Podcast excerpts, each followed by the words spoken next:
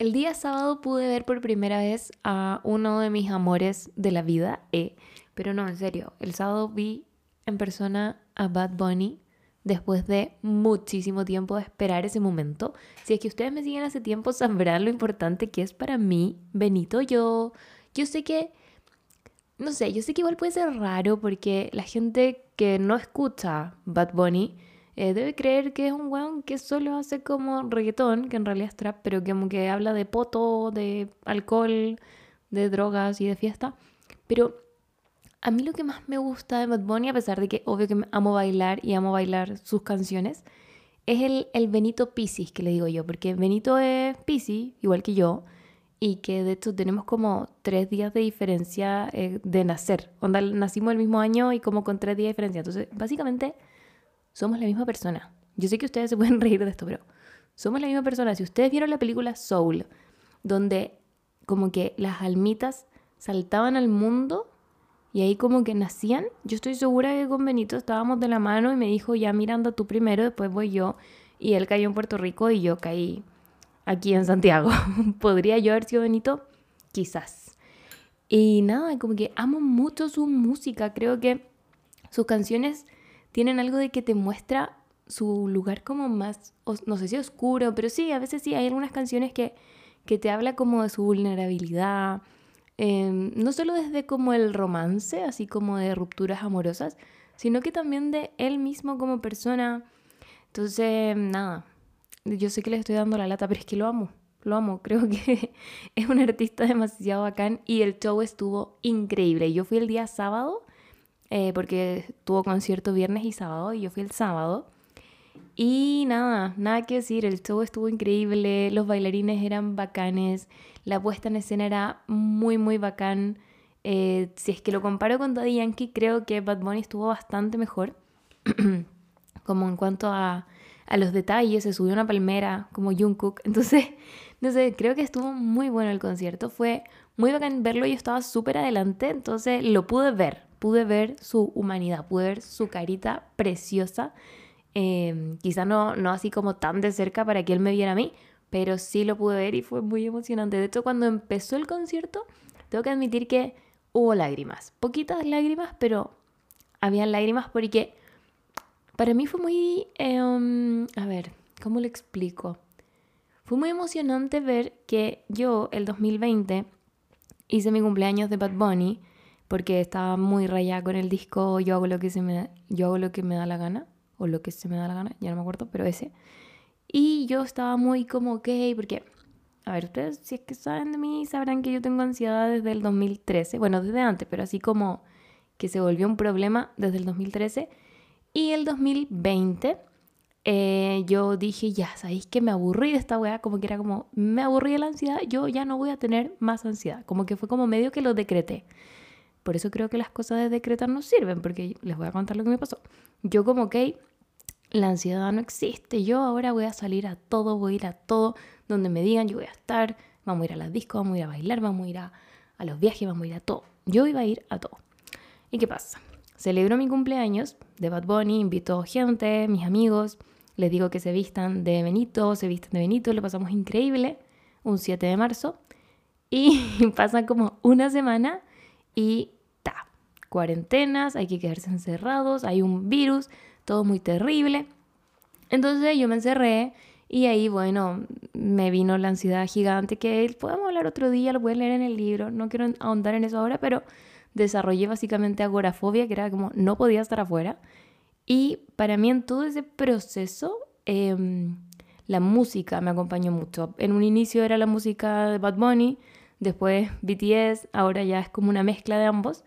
Entonces, pensar en la Bea del 2020, mm, como después del cumpleaños, como cuando empecé a estar muy mal, y pensar en esa Bea que decía como puta, en verdad no podría ir a un concierto, como no podría estar en la mitad de, de una cancha llena de gente como, no podría, como que mi mente me decía constantemente como tú no vas a poder hacer esto y, y era como mm, muy frustrante. Entonces, verme ahí, parada en la mitad de... Porque ya, eh, yo tenía numerado, porque eran asientos numerados, a pesar de que era cancha, pero eran asientos numerados. Pero igual había mucha gente, igual estabas parado como en la mitad de una cancha y como gente para todos lados. Entonces no era tampoco así como tan fácil de escapar y de salir corriendo, etc. Entonces cuando empieza Bad Bunny y entra con su cooler en la mano y se sienta en la silla playa, yo como que lo vi y dije, concha tu madre, lo logré. Como, a pesar de que recién estaba partiendo el concierto y todavía como que me podía desmayar o querer salir corriendo en cualquier momento, fue como, lo logré. Onda, del 2020 ahora han pasado dos años, un poco más, y aquí estoy, como parada, viendo a este one que llevo escuchando todo este tiempo, todos los días, y que cuando estoy triste lo pongo, y cuando estoy feliz lo pongo, y, y como que está ahí, al frente de mí. Y fue muy emocionante. Eso era muy cursi, pero fue muy emocionante. Y de ahí, yo en general en los conciertos voy al baño, como en algún punto del concierto, cuando tocan alguna canción que no me gusta tanto, que no cacho tanto, eh, yo voy al baño, voy al baño y chao. Porque siempre busco la ubicación más o menos cerca de un lugar que yo pueda salir. Eso lo hice con la Rosalía y lo hice con Daddy Yankee.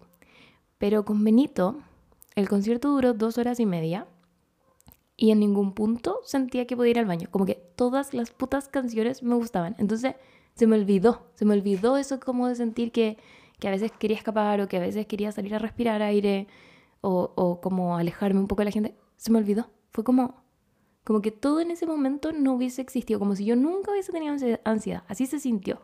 Entonces para mí fue muy especial, fue muy especial y, y nada, quizá le estoy dando la lata con todo esto, pero si lo digo todo esto es para que quienes estén escuchando, si tienen ansiedad o si conocen a alguien que, viva con un trastorno de ansiedad em, que, que le impida hacer cosas de su vida, que sí se puede, que puede ser que en un momento todo sea muy gris y todo se vea oscuro y como que nunca vas a ser capaz de hacer nada y que no vas a poder ir a disfrutar esas cosas que tanto quieres disfrutar.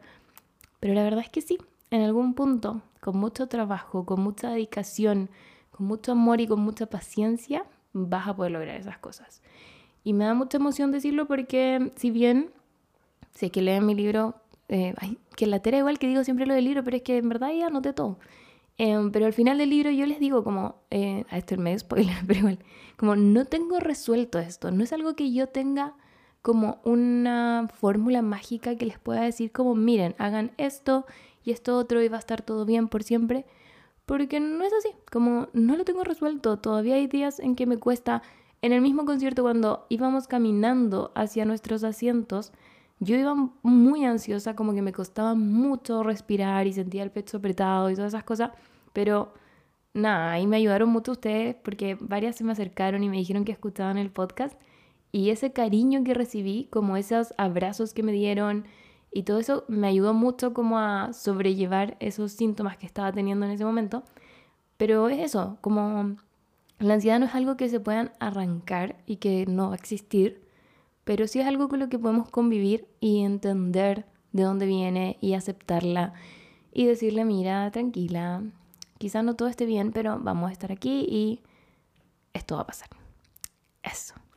Así que, nada, fue un concierto demasiado emotivo, si bien eh, ir a la Rosalía, ir a The Yankee también fue muy eh, importante para mí desde el punto de vista de cómo ir logrando cosas. Este concierto era mucho más especial porque era de un artista que realmente amo con todo mi corazón. Yo soy muy poco fan. Yo nunca antes de Bad Bunny había sido fanática de algo así como como fervientemente, así como alguien que yo escuchara todos los días y que me gustara todo lo que hacía, no había, no había nadie. Y de ahí llegó Bad Bunny y fue como, wow, esta persona me gusta demasiado. Y después llegó BTS y fue como, estas otras personas también me gustan demasiado, pero no he salido de ahí, como que solo me gustan esas cosas. O sea, esas dos em, músicas, porque uno es una banda y el otro un solista. Pero bueno, se entendió. Eso. Perdón por esta verborrea de, contarles todo, pero es que quería compartir mi experiencia con el concierto y aparte que me saludaron varias de ustedes y me dijeron que les gustaba todo el podcast, así que aprovecho de mandarles un besito porque no hay nada que me guste más que me saluden, de verdad. Como que mm, alguien me preguntó esto hoy día, como, oye, vea, te vi en la calle, pero no te quise saludar porque pensé que te podía dar ansiedad.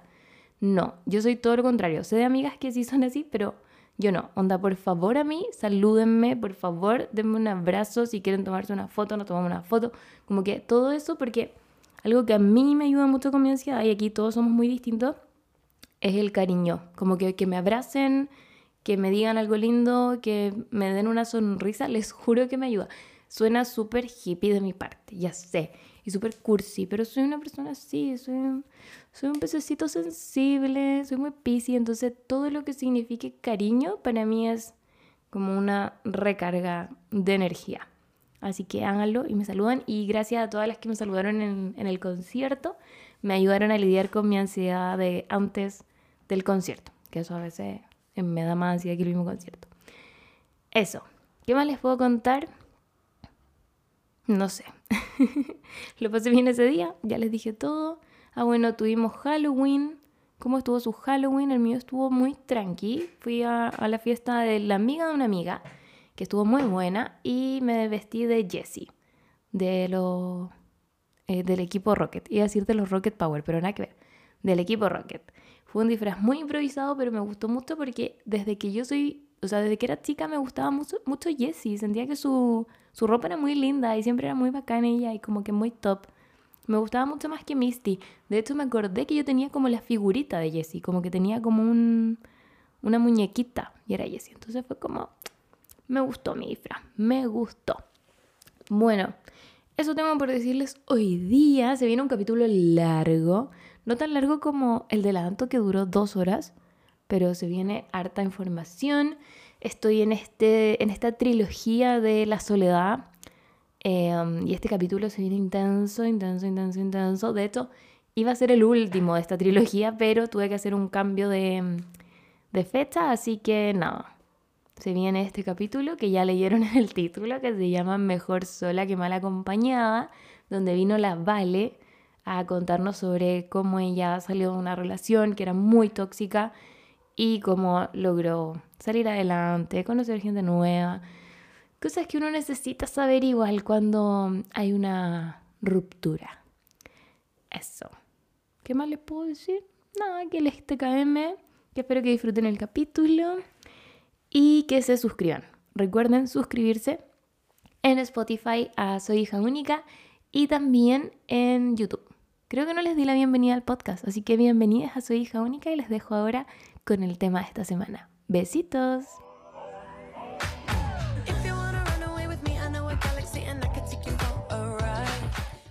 Bienvenida, Vale, ¿cómo estás? Muy bien, ¿y tú, Bea? Bien, también emocionada de tenerte por fin en mi podcast. Qué emoción, porque siempre estoy como detrás, como de algunas cosas, entonces como que ahora es como, estoy acá. Sí, bueno, preséntate. Ah, bueno, me llamo Valentina, eh, soy fotógrafa, tengo 25 años. Bueno, aparte de ser fotógrafa, hago un millón de cosas. Como que me encanta hacer demasiadas cosas, como que ayuda a la Bea en sus videos. Sí, es la que está detrás de muchos de mis contenidos. Sí, y eh, grabo contenido para gente, para marcas. Y eso, soy muy Virgo, como Queen Bee. Muy Virgo, y eso. A ver, ¿qué, qué, atributos de los Virgos sientes que tú tienes así como full? Muy estructurado. O sea, soy en, todo, en todos los aspectos de mi vida cuando descubro que hay una estructura es cuando recién las cosas me hacen sentido. Y a veces como que invento estructuras para entender mejor las cosas. Ya. Como que esa es mi forma de funcionar ante la vida. Y me encantaría intentar otra forma, pero es la más fácil, como que siempre termino recurriendo a alguna estructura. A mí me parece que las estructuras son importantes, en verdad. Sí, sí. Sí, pero igual hay cosas que yo siento que hay situaciones en que me gustaría más fluir. Mm. Porque claro, muy de la ansiedad como ser súper estructurada porque también tiene que ver con el control. Con tener el control, exacto. Pero a su vez, como que me es muy difícil no tener control y el control es como una ilusión igual, entonces como que ahí es muy como un paradigma, siento yo. Mm. Pero eso, soy muy estructurada, muy tierra, como... Eh, no soy tan ordenada igual. ¿No? No. Ah. O sea, como que, por ejemplo, ahora mi casa queda un, un desastre. que mis amigos dirán como, bueno, hay tres cosas. Ya, sí, a mí me pasa siempre, como que siempre que alguien viene yo digo, no, no, tengo la casa hecha un desastre y es como que hay dos platos sin lavar, pero para mí eso es un desastre. No, totalmente, concuerdo.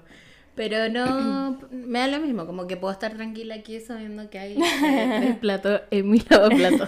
ya, te puedo ir a dormir tranquila con eso también.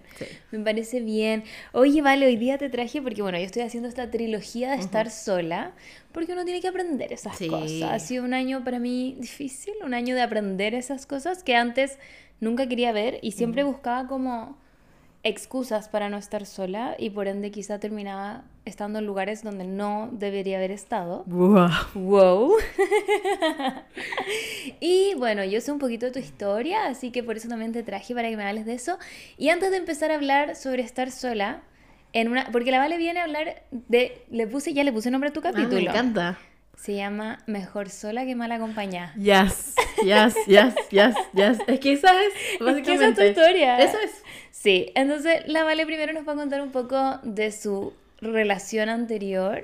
Y quizás, si quieres, cuéntame como cuántas relaciones tuviste antes de tu relación anterior. No sé, fuiste muy polola. Sí, yo soy muy polola porque traigo un trauma muy importante con las relaciones. Por eso también creo que me pasaba muy similar, como no quería estar sola. Ya. Como meta de vida era como estar con alguien, Mm, afectivamente, ¿cachai? Porque cuando era chica, como que siempre fui gorda, entonces como que todas las películas era como, ah, la gente gorda no tiene pololo. Y yo siempre quería ir en contra de eso, ¿cachai? Porque yo sentía dentro de mí como que no era tan así, ¿cachai? Como que algo iba a ser mentira.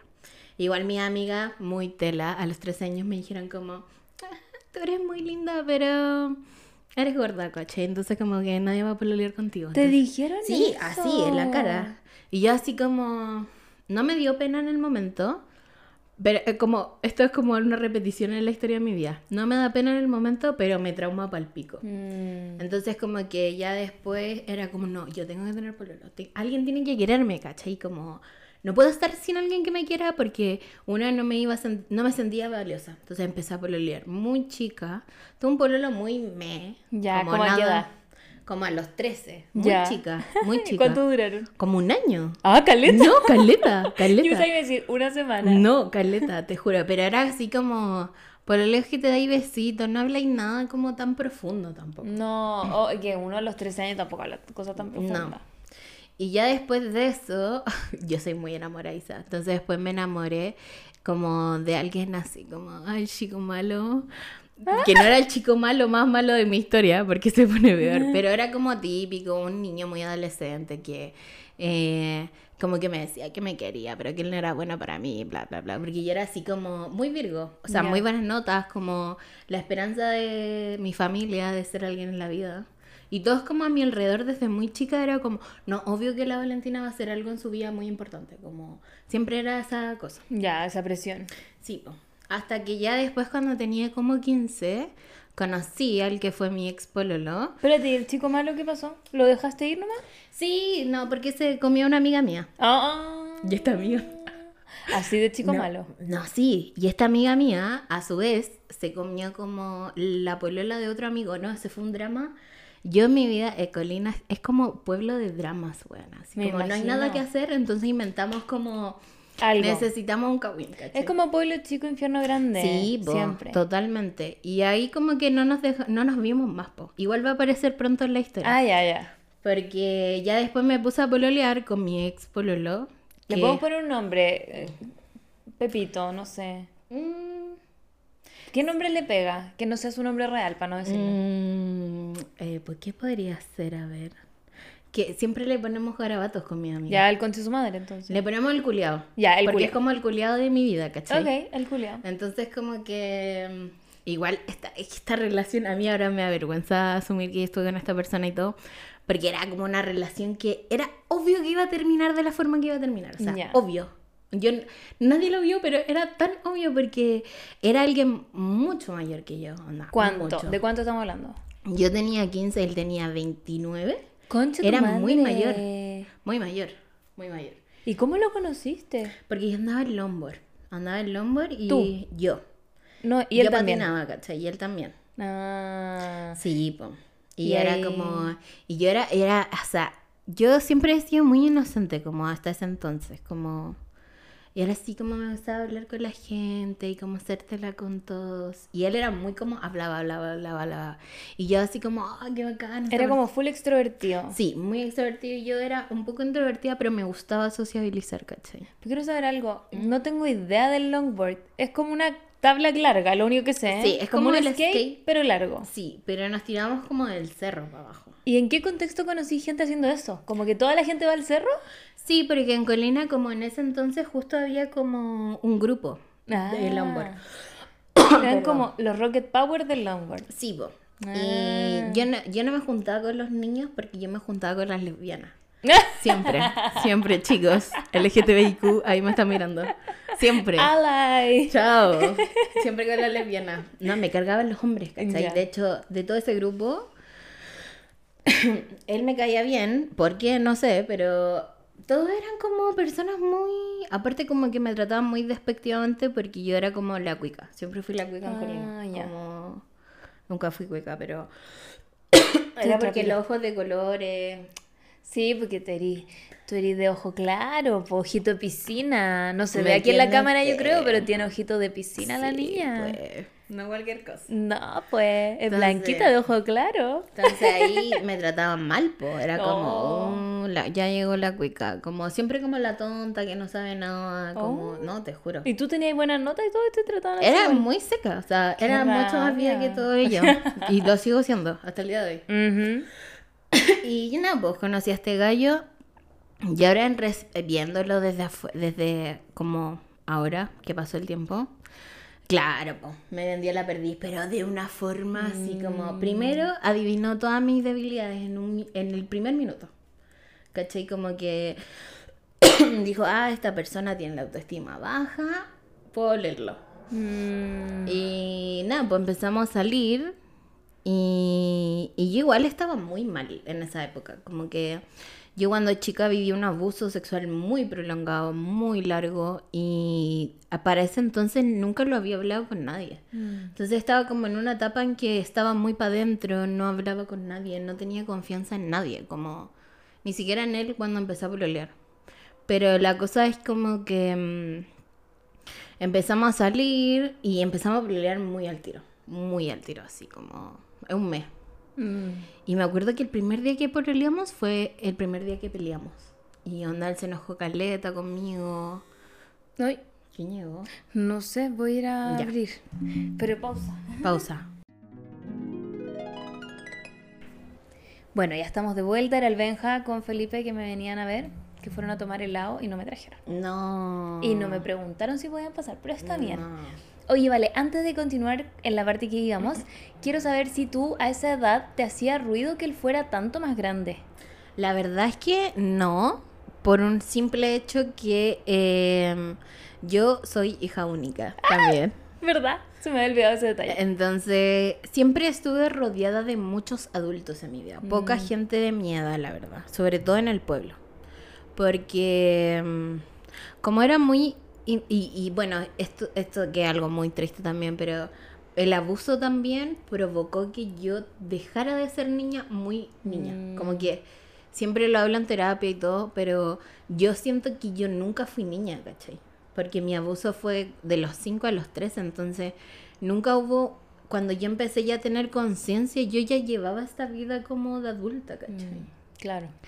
Y, y eso no me hizo ruido porque en el fondo era como, ay, como... Yo siempre pensé que iba a estar con alguien mayor, ¿cachai? No tan mayor.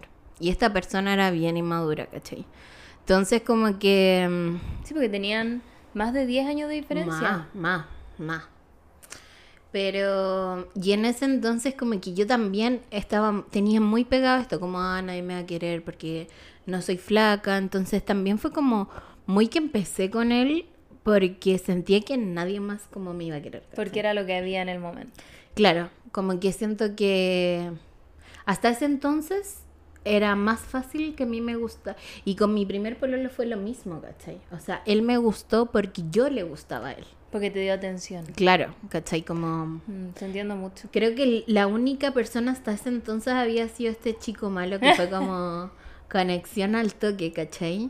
Pero, y me cuesta, bueno, también que otras cosas que me cuentan en, en adelante fue que a mí me cuesta mucho que alguien me guste también. Mm, Entonces como que fue como medio que yo me obligué a que esta persona me gustara. Y esta persona también practicó mucho como love bombing conmigo, ¿cachai? Como, Mm. no sé, a la semana que recién nos habíamos conocido, me había como dado muchos regalos y era como, y me daba cartas y como... así. Eso explica qué es el love bombing por si alguien no cacha. Ya, el love bombing es como una técnica que tienen, no, no sé, igual no soy psicóloga, pero esto es lo que yo entiendo. Pero es básicamente una técnica donde personalidades narcisistas como entienden como a engatusar a la gente como dándoles como empiezan como a preguntarte como qué te gusta y ellos empiezan a basar su personalidad según lo que tú dices. Entonces tú dices como, "Oh, esta persona es para mí, ¿cachai? Pero esta otra persona solo están an- analizando, ¿cachai? Primero te dejan hablar mucho. Entonces, después cuando ellos contestan, dicen, no, yo también, a mí igual. Entonces, esta persona, por ejemplo, cuando yo la conocí, coincidía con todo lo que yo coincidía, sentía, ¿cachai? Y bueno, también empiezan a hacer como estos actos muy grandes por ti, ¿cachai? Sin tener, ni- sin ni siquiera conocerte, ¿cachai? Porque en el fondo lo que ellos quieren hacer es como capturarte en el fondo para luego hacer lo que quieran contigo, ¿cachai? Entonces como... Qué miedo. Por ejemplo, es todas estas historias que hay en TikTok como de, no sé, ay, en mi primera cita me llevó a un yate o alguna cosa así, ¿cachai? Mm. Como que para mí eso todas son red flag. Eso mismo, red Porque flag. primeramente, como tú llevarías a alguien en un yate a quien recién estáis conociendo, No, no tenía idea quién es, no, no tenía idea si un psicópata, ni siquiera sabes si te cae bien, ¿cachai? la cagó. Entonces, esta persona hizo eso conmigo. Yo tenía 15 años, difícilmente lo iba a adivinar, pues, ¿cachai? Claro, a los 15 años además uno está en una edad tan vulnerable porque tu cuerpo está cambiando, estás descubriendo quién eres, qué te gusta, qué no te gusta, Ujú. Qué querías estudiar. Como que hay muchas cosas a esa edad y siento que es muy difícil. Muy difícil y en el fondo mm, también qué referente tenía como del amor las películas. Claro, y esas películas donde, claro, lo que dijiste Que en al dos horas como se casan, en dos horas como hacen una vida en dos Sí. horas, ¿cachai? Y llega como el príncipe azul que te invita al yate Sí, y es como perfecto. Sí, po. Y de ahí empezamos como esta tortuosa relación de la cual poco tengo recuerdo. Bueno, lo primero que contaste, lo que quedaba pendiente era que pelearon la primera vez. Sí, pues peleamos porque yo, eh, bueno, mi mamá, que mi mamá era muy directa conmigo, era como de medio risa, porque cuando tenía como 12, me dijo, eh, ya, eh, te voy a explicar cómo lo que es tener sexo, cómo esto es tener sexo. En- no solo puede pasar que quede embarazada, también hay enfermedad de transmisión sexual, el sexo no es la gran cosa, me dijo. Ah, Y, y me dijo como, y tú nunca tienes que depender de ningún hombre. Así como mi mamá era muy como, tenía esta im- imperiosidad que eso no se repitiera en mí, ¿cachai? Como que era un patrón muy en mi familia. Y, y nada, como que yo le dije, ah, ya, acá nos juntamos como a almorzar, me acuerdo. Le dije, ya, yo ahora me voy a ir a la casa de mi amiga. Y él así se enojó para el hoyo porque yo iba a ir a la casa de mi amiga, era el primer día que estábamos pololeando. Como yo podía ser tan como el hoyo, tan como el hoyo de hacerlo esa wea. Y, y eso, pues, y eso era pelea, como tres horas de pelea. ¿y te fuiste para tu amiga? Sí, yo me fui mandando a mi amigo. Ya. Pero él nunca me lo perdonó. Mm, Ya después, bueno, después se sumaron un millón de cosas, ¿cachai? Por ejemplo, una vez como me acuerdo que le hizo una broma al frente de otra persona. Ya. Y él me dijo así, y ahí empezó a ser más violento, así, po. Me dijo así como, eh, ay, me quieres avergonzar, quieres humillarme al frente de la gente, eh, ¿cómo me haces ese tipo de broma? La gente se va a burlar de mí. Y era una broma así como muy nada, como literalmente como nada, ni siquiera referente a él. Y ahí empezó, ¿cachai? Yo igual debo decir, con todo el perdón de mi, de mi familia que amo para el hoyo, pero mi familia también, hasta ese entonces tenía unos patrones de conducta muy como el hoyo, por los cuales eran muy normalizados en mi familia, por ejemplo, ah, me enojo y te trato como el hoyo, ¿cachai? Y como en sí en mi espacio de amigos también. Como que todos vivíamos esa sintonía, ¿cachai? Como vivir así como de arrebatos nomás, po. Claro. Cero salud mental de nada. Espérate, ¿y tus amigos y tu familia no decían nada porque él tenía tanta más edad o no lo Mi conocían? papá lo odiaba hasta el día, siempre lo odió. Ya. Como que siempre dijo que no, que no, que no. Mi mamá, eh, sí, yo creo que no pensó que se me iba a pasar, ¿cachai? Pero, mm, ya después lo que pasa es que esta persona manipuló todo mi entorno también, como... ¿En qué sentido? a mi mamá también, ¿cachai? Como que les hacía ver a todos que yo era de una forma, ¿cachai? Ah. Como... No sé, ya, esto es como la parte más brígida de la cuestión, como... En el fondo, esta persona, que es una persona que lleva años en esta conducta, como es un narcisista casi psicópata, ¿cachai? Entonces, lo que hizo fue manipular a todo mi entorno, manipularme a mí, ¿cachai? Como que me decía, tú eres así, tú eres... Entonces, él dictaminaba cómo yo era, ¿cachai? Mm. Él inventaba cómo yo era. Y yo me lo creía, ¿cachai? Porque yo decía, oh, esta persona está compartiendo conmigo, quizás como su punto de vista es mucho más lógico y objetivo que el mío. Claro. Te hacía... No. No. No. Era como gaslighting de ti misma. Sí, sí, constantemente. Era como, yo era como una neurótica, como... Yo estaba como filo que para arruinarle la vida a todos, ¿cachai? Como que eso era todo lo que me repetía, así como...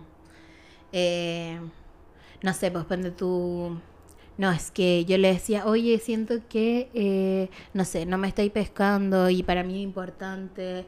Y él así como, ah, ya, ya empezaste a huevear, como como, ah, ya, es que no podía estar un minuto tranquila en tu vida, ¿cachai? Que tenés que molestar mi vida como... Y tenés que hacerme esto como... Y así, en cada situación. Qué rabia. Sí, po, y ya después él empezó como... Por ejemplo, algo que a él le enojaba mucho era que yo en ese entonces, como nunca había procesado el abuso, a mí no me daba rabia el abuso, ¿cachai? No me daba rabia con mi agresor. Pero era porque nunca, nunca me senté a pensarlo, lo tenía tan bloqueado, ¿cachai? Y a él le daba mucha rabia eso, como que yo no me enojara. Porque yo, el primer año de nuestra relación fue yo solo aguanté, aguanté, aguanté, aguanté, aguanté, aguanté, ¿cachai? Me quedaba callada y a lo más lloraba, ¿cachai? O me daban crisis de pánico. Que por cierto me dejó en 80.000 crisis de pánico sola. O sea, una vez me dejó cuando yo tenía 15 años en Santiago Centro, a las 8 de la noche. Yo ni siquiera conocía Santiago Centro. Y me dejó ahí botado. Como que se fue. En medio de una crisis. Sí. Y en miles de crisis más. Pero ¿por qué hacen eso? Como... Pero este, este era pan de cada día, o sea, era como, a mí me empezaba a dar una crisis de pánico y era, oh, ya empezaste con el show, ya empezaste con tu hueveo. Oh, me dan unas ganas de agarrar a todas esas personas y putearlas en su cara. Sí, paloyo, paloyo. Y bueno, después de un año ya yo me volví loca. ¿En qué sentido? Sí, porque yo voy a ser muy honesta, o sea, yo después de toda esta violencia, a mí me empezaron a dar muchas crisis de ira, que Mm. las crisis de ira son muy propias como de la sintomatología como del abuso sexual infantil. pues. Ya. Ya fui al tiro al psiquiatra, al tiro empecé mi tratamiento, como... Y así pasaron los años, como cuatro años, cinco años, ni me acuerdo. Igual tengo muy pocos recuerdos, como... Creo que bloqueé la mayoría de esa relación, pero muy heavymente. Eh, porque también yo nunca le conté a todo esto, yo nunca le conté a mis amigues nada. O sea, yo todo esto yo lo vivía y nadie lo sabía, ¿cachai? Mm. Nadie sabía que esta persona me trataba mal porque cuando, cuando tú no sé, estábamos en una casa y estábamos peleando y esta persona me puteaba cuando no había nadie, ¿cachai? Me trataba así, pero de, de lo peor. Y cuando alguien llegaba, empezaba, pero vale, como en verdad esto lo podemos arreglar, como no es para que te pongáis así. No. Y así como, pero ¿cómo? Y Claro. gritaba, ¿cachai? Así, Porque falso culiao, po. Claro, caché. Entonces como mi mamá me decía como, ay, vale, es que tú eres demasiado acuática. Ay. Y yo así como... O sea, al final todo tu entorno terminaba invalidando tus emociones sí, po, también. sí, po. Pero porque ellos veían esta reacción, pues, ¿cachai? Yo nunca contaba que había, era otra la situación, ¿cachai? Mm, Porque yo también me lo creía a tal punto claro. que no había forma de yo decir como, uy, ¿sabéis qué? No es verdad. Es que cuando tenías a alguien que supuestamente te ama y que es, no sé si el amor de tu vida, pero que uno considera así como muy importante para uno mismo, cuando esa persona te empieza a decir es que tú eres de esta manera, es que tú provocas esto, es que bueno, que a mí me ha pasado, como es que qué pretendes si ya te ha ayudado tanto, entonces bueno, te voy a dejar sola ahora como ya, Sí, ya era mucho, como... Sí, po. Y uno empieza a creer que efectivamente uno es un problema, ¿cachai? Y empiezas a ver al otro como si el otro no tuviese problemas. No, po. ¿Cachai? Y como medio que es como la persona que está ahí siendo, no sé si perfecta, y tú eres la causa de todos los males del universo. Exactamente. Bueno, y también creo que también está muy ligado a ser mujer, ¿cachai? Sí. vivimos en una sociedad donde completamente siempre estamos siendo catalogadas todo el tiempo, ¿cachai? Y ser complacientes, y ser no exageradas, y actuar de la justa manera, como demostrar cosas, pero no tanto, pero poco, pero como... Uh, me da tanta rabia, me acuerdo perfecto. Una vez estaba con los amigos de mi pareja de ese entonces, y los contes de su madre era como, no, es que la veas cosas serias es cosa seria. Y claro, veía yo a las otras pololas de ellos, todas eran muy piola, como que nunca daban su opinión así como en contra de ellos, y las que sí daban su opinión en contra de ellos, todas ya se habían ido de ese grupo, todas ya habían terminado porque claramente ahí no era. Y yo seguía ahí dura para el concurso, seguía, seguía, seguía. Y claro, veía como todos eh, a las pololas que eran más fuertes, siempre las catalogaban como que eran cosa seria, que era un problema, y nunca podía ser que sus amigos efectivamente eran concha de su madre. Sí, o sea, como, o sea, en verdad esperáis como que todas las mujeres sean como este estereotipo de mujer, o sea, que tienen que ser menuda. Siempre los estereotipos que yo siento es como que tienes que ser pequeña, no solo físicamente, sino que también en cómo abarcas los espacios al estar, como por ejemplo que no te rías muy fuerte, claro. que no hables demasiado, que si están hablando de fútbol, tú en verdad no tienes nada que decir ahí, entonces te tienes que quedar ahí como al ladito de ellos, que me acuerdo, si hacían asado, los hombres estaban en la parrilla y las mujeres haciendo la ensaladita. Claro. Y como siempre, siempre a la mujer, como que una cosa sí es lo físico, que es también algo que nos mete mucho en la cabeza, pero la parte mental también es muy brígido, como siempre nos intentan achicar, achicar, achicar. El mansplaining, todas esas cosas. Sí, no, Ay, hombre culiado, me dio rabia. Sí, y eso que, por ejemplo, yo era una mujer con opinión muy fuerte. O sea, si bien estaba en esta relación muy abusiva y no lograba dilucidar porque tenía una distorsión cognitiva muy heavy, que ya la distorsión cognitiva es algo como casi, no sé si una patología, pero yo tuve que tratar como con mi psiquiatra, con mi psicólogo. ¿Pero qué es una distorsión cognitiva? Básicamente es como, por ejemplo, ya, tú, tú eres la Bea. Ya. Tú entiendes como tus fortalezas, tus virtudes. En mi caso, por ejemplo, yo tenía una distorsión de la, de la visión de mí misma. Porque yo veía lo que esta persona decía. Mm. Por ejemplo, esta persona decía de mí como que yo era muy exagerada. Que yo era como. Que, que intentaba huevear la vida de la gente. Que yo siempre quería causar problemas. Mm. Y yo no peleaba con nadie más que no fuera con él. No era alguien problemática. Siempre he sido alguien muy independiente. Eh, siempre he visto por las mías, ¿cachai? Como. Mm. Eh, soy muy apañadora, como que todo no podía verlo porque en el fondo lo que él decía era lo que era y lo que realmente pasaba yo no lo veía, ¿cachai? Como que ahí estaba la distorsión, como que yo solo veía lo que él me decía, incluso cuando yo me estaba dando cuenta de las cosas. ¿cachai? Claro. Por ejemplo, algo que me pasó que me fue muy notorio fue cuando empecé a trabajar y no sé, por ejemplo, para mí un sueño muy grande era trabajar en La Paula, haciendo reportaje. Yo llegué a trabajar como a los 20, ¿cachai?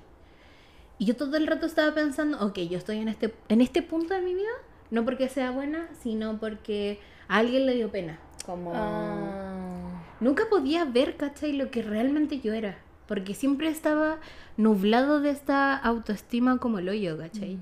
Referente a esto también. Entonces, ¿Y en ese tiempo que estabas en la Paula, seguía ahí con él? Sí, pues yo estuve con él. ¿Cuántos años estuviste con él? Seis años. harto. Sí, pues seis años. Y ahí fue, bueno, fue todo... Después pasó como ya la violencia física, ¿cachai? Eh, yo igual intentaba como... Después yo ya no, no sé, como que yo estaba tan enfocada en mi carrera que yo también pensé que me quedé ahí porque estaba enfocada en mi carrera, ¿cachai? Y yo no quería estar sola. Y ese era el tema, mm. ¿cachai? Como que yo me quedé muchos años en esa relación porque yo no quería estar sola, no quería ser percibida como una gorda que no tenía pololo. lo siento, es una agua muy horrible de decir, pero es, es lo que realmente sentía en ese momento. Y yo sentía que esa tranquilidad de no tener que estar preocupándome, que si la gente decía como, ay, es gorda, pero no tiene, como que no había esa preocupación, ¿cachai? Como que podía trabajar. Porque estaba él ahí. Claro. Pero tú, ¿cuándo más o menos te diste cuenta como esta relación en verdad no va, pero me voy a quedar por no estar sola? No, yo creo que como a los tres años. Oh, aguantaste tres años más. Sí. Sí, sí, sí. Y después cuando, es que cuando empecé a trabajar yo trabajaba tanto que ya no nos veíamos, Ya. ¿cachai? Y medio que te metía ahí mucho en eso como para no verlo tanto. Sí, porque igual para mí, o sea, yo siempre quise ser fotógrafa, fue algo que yo soñé de los 13 años, ¿cachai? Como que era algo que yo estaba tan mentalizada que había un destino para mí, ¿cachai? Y era como nadie me apoyó tampoco porque yo no vengo de una familia de artistas, o sea, mis papás no entienden de arte, nadie, ni yo entendía de arte para ese entonces, ni lo entiendo también ahora, pero mm, entonces como yo estaba tan enfocada en demostrarles a todos que estaban equivocados, ¿cachai? Como, Mm. porque por ser hija única que igual era súper consentida, ¿cachai? O sea, mi papá me daba el gusto en todo, ¿cachai? Entonces yo siempre, todos pensaban a mi alrededor que yo iba a ser como una consentida y nunca iba a ser como nadie, pues, y era como un capricho ser, querer ser fotógrafa. Ya. Entonces yo después dije como, chao, yo tengo que enfocarme en esto porque yo tengo que lograrlo, ¿cachai? Como yo, de trauma en trauma, la hijita, así como, yo no voy a dejar como que la gente diga algún día como, ah, sí, pues viste como estudió foto y ahí está, pues. Ya. Entonces como que ya, mm, después ya como que yo estaba full trabajando y tenía un, tenía un jefe muy tóxico, como que estaba muy en la mierda. Y me acuerdo que esta persona me pidió matrimonio. ¿Qué? No, sí. Aún no te conté Nunca, weá. no. Sí. El culiao te pidió matrimonio. Al frente de todos mis amigos, en un cumpleaños ¿Tuyo? mío, donde yo estaba muy volada y yo quedé tan impactada que dije que sí. No, es que aparte uno igual, yo lo he pensado muchas veces y en ese momento debe ser muy difícil decir que no, cuando es sobre todo como frente a otras personas, pero después igual le decís por, por la interna como, no, no sé. Sí, yo no quise decir que no porque igual había sido algo que mm, como yo en ese no no sé, a ver, Pero es espérate, algo ¿fue con la rodilla y todo? Sí, no, y espérate, ¿Con fue- anillo? Sí, con anillo y fue muy terrible porque yo me quedé en silencio como dos minutos. Así como Y no con cara de Cecilia o loco de emoción, No, así claramente. Porque yo le había dicho a esta persona 100 mil millones de veces que jamás en mi vida me pide matrimonio al frente de nadie. Y más encima tenía ahí como amigos. 22 años, ¿no? 22 años. Menos, yo creo. Ni me acuerdo. Fue cumpleaños número 21, sí. Tengo una pregunta. ¿A alguien en verdad le gustaría que le pidan matrimonio al frente de otras personas? Sí, yo sí. Él lo entiendo, lo entiendo igual. ¿En serio? No es mi, no es mi vibe. No, la mía tampoco. No, o sea, no. Por favor, que sea algo No, no, muy no. íntimo. Muy entre... íntimo. No. Sí. Pero en ese momento yo supe que íbamos a terminar. Y ahí supe que nunca íbamos a estar juntos.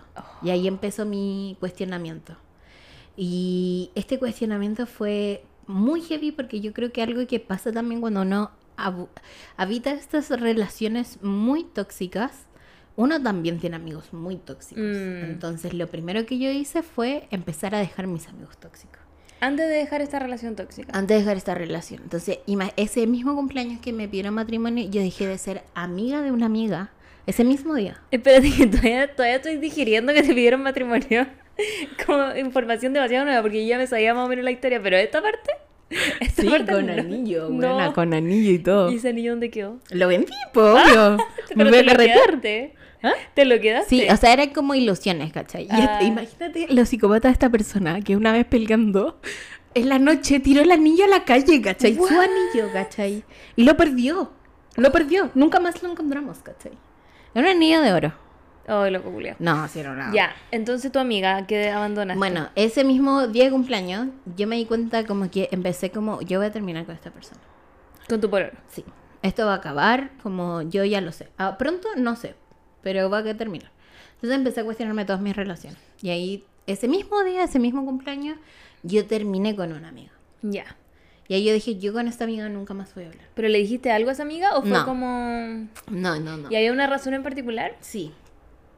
Esta amiga yo sentía que mucho que me utilizaba. Yo soy un... Ahora ya no, creo que eso ha cambiado favorablemente. Pero para ese entonces era extremadamente complaciente. Entonces yo lo único que quería era que la gente me aceptara.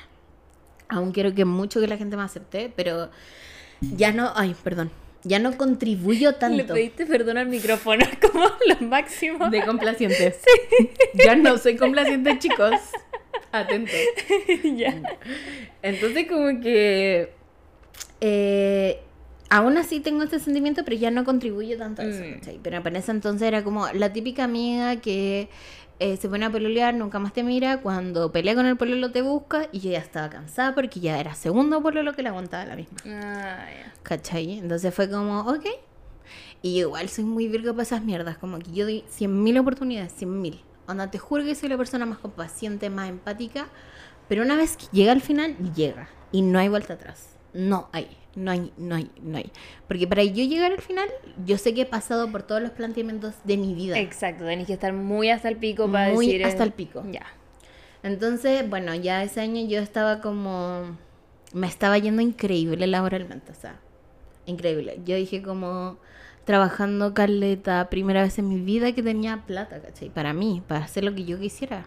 Y mucha plata, o sea, no sé, yo nunca, nunca trabajé tanto por la plata, sino porque yo quería lograr como este sueño de poder sustentarme algún día de lo que a mí me gustaba. Y bueno, pasó el tiempo, yo seguí trabajando mucho, Llegó el 2019, que ese año es como, para mí ese año es, es de los años más importantes de mi vida. Como que ese año tenía mi título. Y ese año, en enero de ese año, yo había, como que todos los años hago como una lista de propósitos, ¿cachai? Ya. Que son deseos muy imposibles. Que yo los desnoto y los escondo en mi libro. Ya. Y ese año yo había puesto así como me quiero ir a Nueva York. Ah. Y dije como ya filo. Así, bueno, nunca pensé. Y de un día para otro dije como llegó una intuición y dije, "Ah, voy a ver pasajes. Vi pasajes, estaban muy baratos y los compré. Y le dije a una amiga y nos fuimos. Te fuiste con una amiga. Sí, me fui con Ya. una amiga. No, no, esta persona no, no podía irse a Nueva York. Entonces como que ese viaje para mí fue heavy, porque yo creo que uno de los consejos que más escucho cuando alguien está como en una relación tóxica es como alejarte de esta persona. Mm. Como... Y yo me fui dos semanas a Nueva York. Ya. Y algo que para mí siempre me sorprende es que yo siempre pude comprarme un chip, como en Gringolandia, y tener internet ilimitado. Ajá. Pero nunca quise. No, porque quería estar desconectada este ¿Qué? weón. Pero era algo como, casi como que mi guata hacía eso, ¿cachai? No era algo así como, oh no, voy a estar desconectada. No, era como mi intuición. Mm. Me fue muy difícil irme de vacaciones. Lloré mucho porque era tal punto el vínculo traumático que yo tenía con esta persona que dejarla para cualquier cosa para mí era muy heavy. Y me fui, ¿cachai? Y ya, primer día estaba con una ansiedad de la perra, así muy heavy.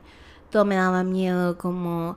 Aparte en Nueva York era muy grande y yo venía de Colina, ni siquiera de Santiago, ¿cachai? Como de Colina a Nueva York. Y con el tiempo y pasando los días, me di cuenta de lo heavy de calmada que era. Estando allá, sola. Estando allá, sola. Y igual enfrentándome a adversidades, ¿cachai? Claro, pero aparte está en Nueva York. Sí, pero igual yo estaba mal en ese entonces. entonces y, y mi amiga igual era. No era tan tela, como que era Sí. pesada. ¿Ya no son amigas? No. Ya Ah. estuve, y estuve mucho tiempo sola en Nueva York. Como yo caminando sola. Ah. ¿No te apañaba mucho? ¿No tenían muchas cosas como en común? No, es que sabéis que como que ella estaba muy en otra vibe, como que quería salir con gente y yo dije como, ¿sabéis qué? Eh, disfrutemos la ciudad y si coincidimos en cosas vamos juntas. Ya. Pero ¿para qué hacerse atado? Como... Sí, igual es verdad. Yo creo que es un mejor planteamiento de los viajes. Entonces salí sola y ahí empecé a darme cuenta quién yo realmente era, pues sin Mm. esa distorsión. Sin alguien que me estuviera diciendo cómo yo era. Y cuando volví, fue heavy. Fue muy heavy porque mi ansiedad, así, el primer día que yo llegué fue hasta el hoyo, hasta el- Mm. así como de cero a un millón, ¿cachai? Desde que pisé Chile. Y bueno, ya me fui como en mayo y ya después, que esto es lo más dramático del asunto, que terminamos como en, en agosto con esta persona. Yo, ya, yo después de Nueva York le conté a mi psicólogo que yo había sido abusada. Yo nunca le había contado. Ah, antes de eso no le habéis contado No. a tu psicólogo. No, porque yo no quería que esta persona se fuera presa. O sea, esta persona es cercana a mi familia. Yo no quería vivir esa experiencia, ¿cachai? Mm, Ya. Pero me pasó que mi psicólogo me dijo, buena onda, tu vida va increíble, como estoy trabajando en lo que querí. Como te fuiste a Nueva York, como, es obvio que estáis bien, ¿cachai? Mm, Y yo así como, no. no. Y él así como, ay Valentina, solo porque estás desconfiando de ti, pero tienes que confiar, has aprendido. Yo ya llevaba cuatro años en Ya. terapia. Y yo le dije, no, no me podéis dar de alta porque te he mentido. Y él así como... Y yo le dije, puta, en verdad, como nunca te lo quise decir, pero esto pasó, cachi, como... Y yo nunca he podido hablar del tema. Porque Mm. más encima yo lo hablé una vez con un psicólogo que me dijo como, no, si no te afecta, en verdad no le conté a nadie. Uy, ¿qué onda el psicólogo? Como que le había pegado, pagado a la otra persona, no, No sé. sé. Pero, y ahí como que me acuerdo que me miró y me dijo, bueno, todo calza ahora. Todo Ah, calza. claro, todo tiene sentido. Todo tiene sentido. Y ahí empezamos otra terapia. Mm. Entonces yo estaba en un nivel de... Estaba tan desestabilizada porque era como primera vez darme cuenta que había sido abusada. Y lo heavy que eso era, ¿cachai? Como Claro. alguien me estaba diciendo como, bueno, esto afecta a todas las aristas de tu vida, ¿cachai? Mm. Desde cómo te relacionas con los otros, cómo te ves a ti misma, ¿cachai?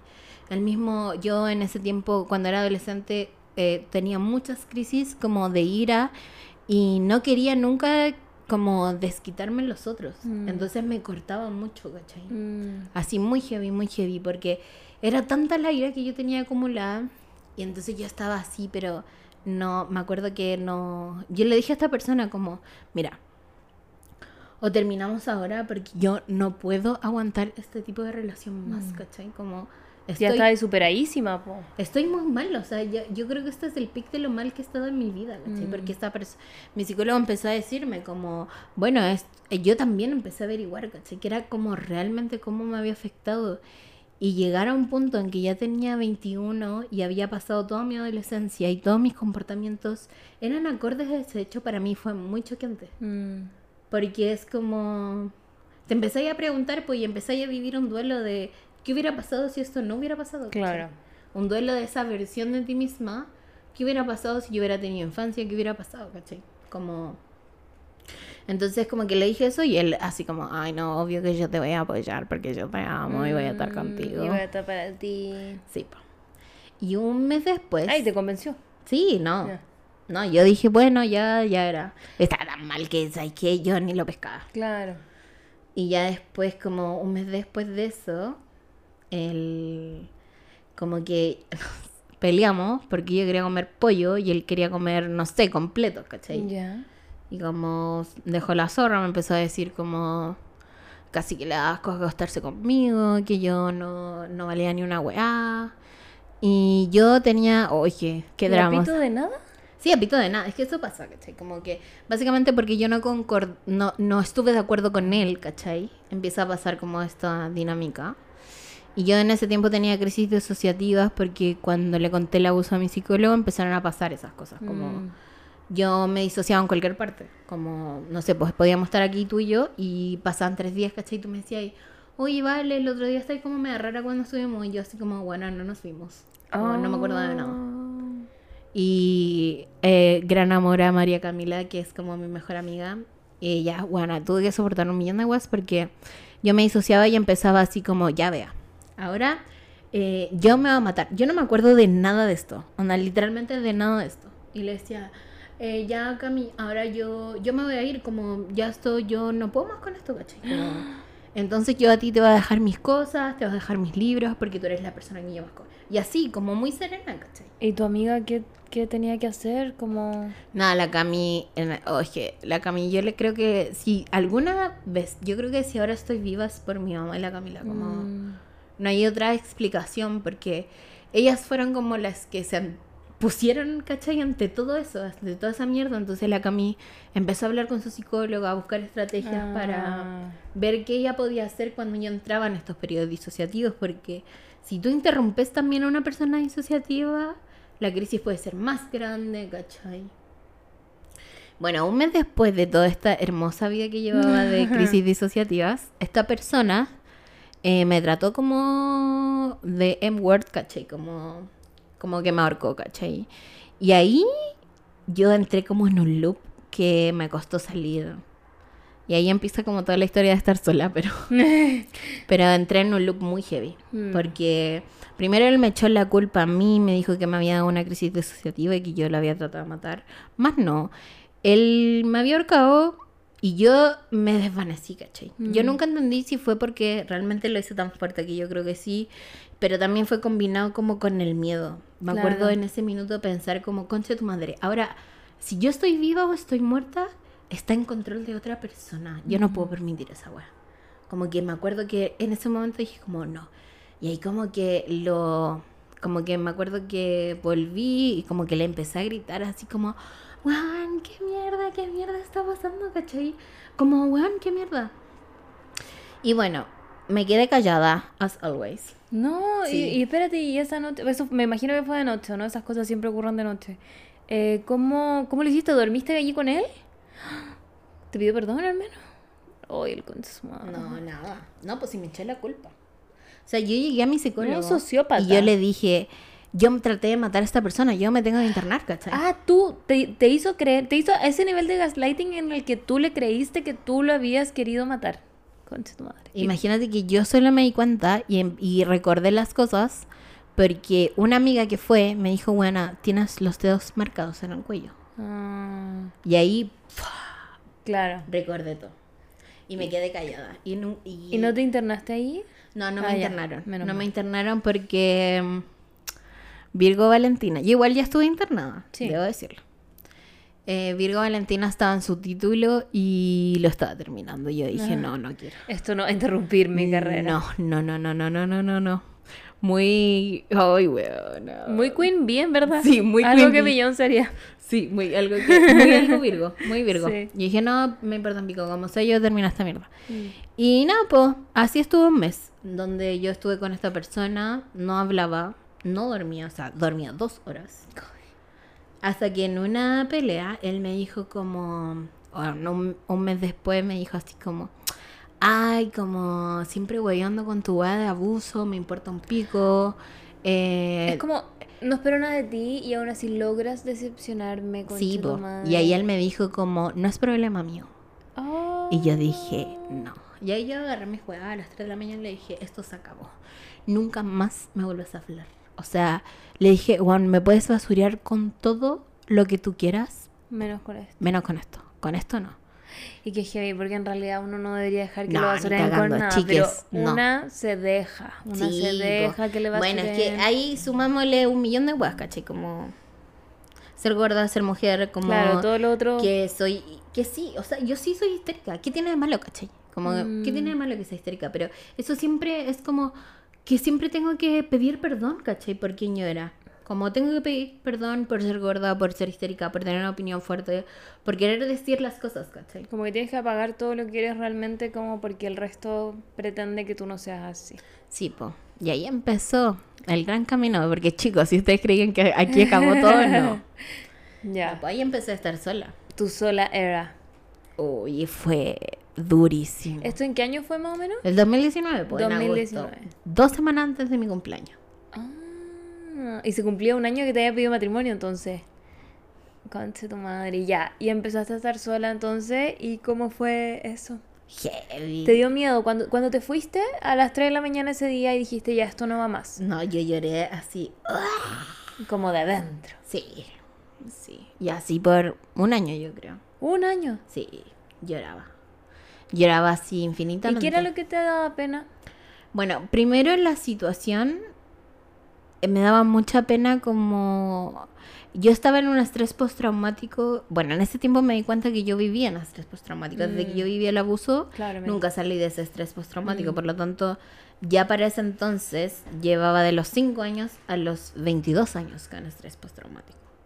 Entonces ya eh, en ese entonces yo solo lloraba y estaba siendo cuidada por mis amigas, salía de vez en cuando.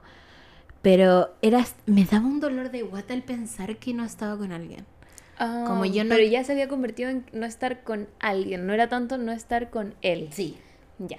Sí, al principio fue no estar con él, obviamente, porque yo todo el rato sentía como, weón, ¿qué mierda me va a querer ahora? Mm. O sea, primero ahora ya tengo como toda esta maleta, ¿cachai? Como que es muy grande, ¿cachai? Como... Y... Y sin contar eso, ¿cachai? En ese tiempo yo era muy chica y yo ya tenía como una carrera, ¿cachai? Entonces eso era muy intimidante para hombres que yo salía en ese entonces. Claro. O gente que me conocía, ¿cachai? Entonces como que, y a eso súmale que era gorda, oh, no, un millón de weas, como... Entonces yo decía como, nadie me va a querer, ¿cachai? Como nadie me va a tomar en serio, nadie va a querer estar conmigo. Pero hablando también con mi psicólogo, eh, fue algo que yo accioné muy rápido, fue, ok, yo entiendo que esto ni cagando es mi culpa, pero yo no puse límites nunca. Mm. Y eso es algo que yo tengo que aprender. Y ahí me acuerdo que un día como que, bueno, yo empecé muy Virgo, empecé a estudiar mucho. Empecé a estudiar mucho. Los procesos cognitivos que vivían personas de abuso sexual, personas de violencia de género, eh, mujeres que habían sobrevivido a feminicidios. Em- empecé a estudiar mucho, mucho, mucho, mucho, mucho. Entonces eh, yo dije, algo que pasa mucho es que las víctimas de violencia de género, en algunos casos, tienden a volverse victimarios con el tiempo. Sobre todo cuando no han procesado lo que, que es muy difícil procesarlo porque requiere, o sea, no solo una fuerza como heavy y una disposición, sino que es un privilegio increíble. O sea, yo, por ejemplo, de toda esta historia, que sé que es muy triste, soy alguien muy privilegiada porque yo pude parar mi vida. O sea, yo, si bien hice mi título, para ese entonces ya lo tenía terminado, solo tenía que teorizarlo, lo cual la teoría la tenía escrita, solo tenía que básicamente como crear el escrito, pero sabía todos los puntos, tenía Ya. toda la investigación. Estaba todo casi hecho. Sí, po. Y yo paré mi vida. O sea, yo dejé de trabajar, dejé de salir con gente y me dediqué netamente a ir a terapia. Cuando terminaste con él. Sí. O sea, yo iba a terapia dos veces a la semana. Estaba jaladísima en pastillas porque no podía dormir y aún así con pastillas no dormía. Tenía extremadamente pesadillas, muchas. Esta persona seguía rondándome, ¿cachai? Más encima. Sí, yo de hecho me junté como dos semanas después con él. Y esta fue la última vez que nos vimos y para mí fue muy heavy porque en esa media hora que yo estuve con él, yo me di cuenta de todo. En media hora. O sea, él partió, se subió a mi auto, me pidió perdón, me dijo que como no íbamos a estar juntos, que él mamaba, bla, bla, bla, me abrazó. Yo no quería que me tocara nada, que no me abrazara nada. Y le dije, mira, yo netamente si me junto contigo es porque eh, no puede seguir pasando esto, ¿cachai? Como, vaya a matar a alguien un día, Mm. esta persona tiene un hijo, entonces, Nada más encima. sí, po. Entonces yo le dije como, Juan, tienes como que hacer algo, ¿cachai? Yo sé que esto no es primera vez. Mm. Y ahí él me dijo, no, no es primera vez, yo esto se lo he hecho tan, tan, tan, tan, tan, tan. O sea, y eso es lo que él me contó. Yo después averigüé que eran muchos más. O Me sea, imagino, po. millones, millones. Onda, muchas personas. Y bueno, después de eso de pedirme perdón que mamaba, me empezó a decir, ay, qué tantos, igual te cagué y la weá. Así que esta, ah, No. spoiler alert, esta persona me cagó, pero con todos. ¿Y tú nunca te enteraste? Nunca. Porque yo estaba tan ocupada trabajando. Ah. Pero me cagó hasta con la esposa de su primo. No, sí, me cagó. Bueno, me cagó con todos. Onda, literalmente con todo. Con todos me cagó. O sea, esta persona nunca estuvo solo conmigo. Esta persona estuvo con múltiples personas estando conmigo. Yo, no. ¿cachai? Qué mierda. Y ahí, bueno, hablé con él y ahí en ese momento pasaba de eso y después me dijo, no, si tú sabes que yo no te cagué, si tú sabes como que yo te amo, bla, bla, bla. Después me di cuenta de que me había hackeado mi Instagram y se había dado cuenta que yo me había acostado con otros, lo cual me empezó a decir que era una... insultarme, ¿cachai? Pero espérate, ¿tú te habías acostado con otros después de que ya hayan terminado todo Sí, eso? después Y- que habíamos Y él terminado. se metió a tu Instagram después Sí. de haber terminado. Sí, Y ahí se dio cuenta de eso. sí. Ella así como me importa un pico. Y dije como, me acuerdo que fue muy icónico, porque yo le dije, mira, ni ellos saben con cuántos me ha costado, ni tú lo vas a saber. Nunca, ¿cachai? Eso es wea mía. La cagó. Es mi privacidad, ¿cachai? Si yo quiero acostarme con quien yo quiera acostarme, me voy a acostar, ¿cachai? Porque yo no estoy contigo, ¿cachai? Mm. ¿Me entiendes la weá? Y ahí ya, igual a mí me daba caleta de pena porque pasa que es como mal vínculo traumático, ¿cachai? Más que yo lo amaba, porque yo, o sea, en retrospectiva, yo siento que nunca lo amé, Mm. ¿cachai? Porque más allá de que me tratara como el hoyo, nunca fue alguien en el cual yo me pude sentir protegida y no en alerta, ¿cachai? Siempre estaba en alerta, siempre estaba pensando, algo va a pasar, algo va a pasar, algo me va a decir, ¿cachai? Como, no tengo que hacer esto, no tengo que actuar así, porque algo, ¿cachai? Como, entonces para mí eso nunca va a ser el amor, ¿cachai? Mm, no, po. Y ahí empecé mi slut era también, po. Ya, pues sola era slut, slut era. Sí, po, sola era slut era, como muy evitativa del amor, no quería como nada, como me juntaba solo con gente como a tirar una vez por semana, no hablaba el resto de la semana con esta gente, muy tela también, o sea, igual les preguntaba cómo está, ¿cachai? Pero mm, nada, o sea, como no quería que estas personas, como yo le decía directamente a estas personas, como yo no quiero una relación, nada de lo que tú me digas va a hacer que yo cambie de opinión, ¿cachai? Mm. Porque yo estoy mal, ¿cachai? Yo no mm. puedo tener una relación. No, no se trata de, de ti, ¿cachai? Se trata de mí, ¿cachai? Entonces, como que ahí empecé a salir con chiques, pero nada tan formal. ¿Y eso cuánto tiempo fue? Como ya, a ver, terminaste y cuándo empezaste como tu slut era entre Al tiro. Al tiro, así muy pronto. Sí, eso tiene que ver porque yo soy alguien muy, muy sexual. Y no sé, yo quería divertirme, ¿cachai? Como que yo mm, necesitaba un escape.